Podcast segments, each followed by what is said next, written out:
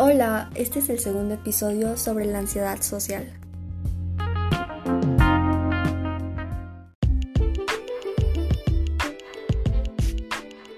En esta segunda parte hablaremos de cuáles son las posibles causas de este trastorno. A veces el trastorno de ansiedad social puede ser hereditario, sin embargo no se sabe con seguridad qué miembros de la familia lo tienen y quiénes no. Algunos investigadores piensan que una mala interpretación de la conducta ajena puede jugar un papel muy importante en generar o empeorar la ansiedad. Por ejemplo, usted puede pensar que lo están mirando, que lo están frunciendo el ceño, cuando realmente no lo están haciendo.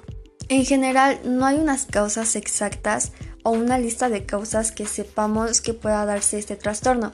Sin embargo, es muy sabido que, como otros trastornos, eh, pueda influir demasiado en malas experiencias anteriores. Por ejemplo, no sé, de chiquito te caíste en el kinder enfrente de todos y todos se rieron de ti.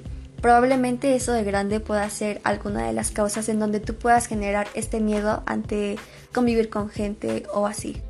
Para esto no hay una edad exacta en donde tú empieces a ver estos temores. Te puede dar este teniendo 10 años, te puede dar cuando eres adolescente y empiezas a convivir con más gente de tu edad, en donde ya tienes que convivir y te empieza a dar mucho miedo te puede dar ahí o te puede dar igual cuando ya seas adulto. Realmente no hay una edad para que tú empieces a ver todo esto. Y tampoco se nace con esto, esto se va generando con el paso del tiempo y con experiencias.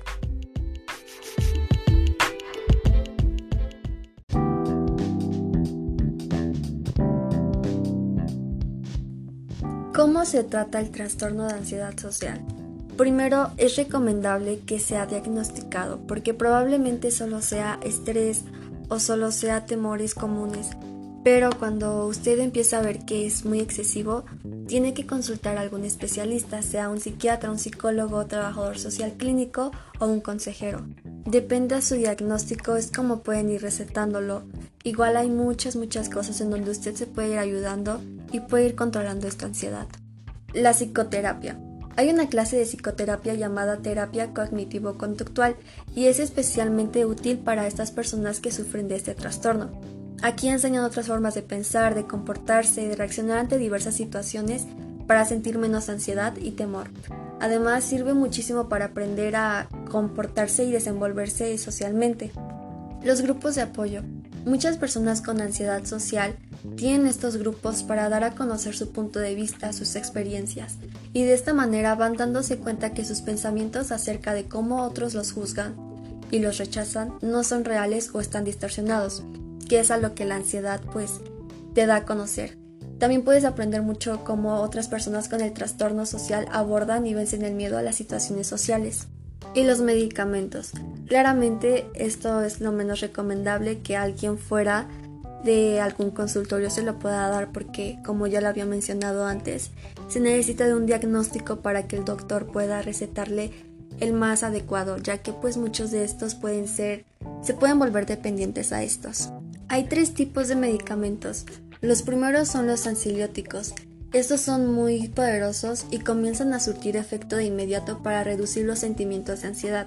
Sin embargo, estos medicamentos no son muy recomendables ya que por lo mismo de que son muy específicos y muy poderosos, puedes eh, tener dependencia hacia ellos.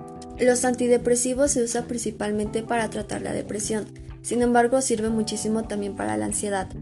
Eh, estos pues no obviamente no como ningún otro, es recomendable usarlo por cuenta propia un doctor te lo tiene que recomendar ya que puede causar efectos secundarios como dolores de cabeza, náuseas o dificultad para dormir. Y por último tenemos a los beta bloqueadores que son medicamentos que pueden ayudar a bloquear algunos síntomas físicos de la ansiedad como lo son los latidos del corazón, sudor excesivo o temblores. Por lo general, estos medicamentos son predilectos para tratar el tipo de ansiedad social relacionada al rendimiento.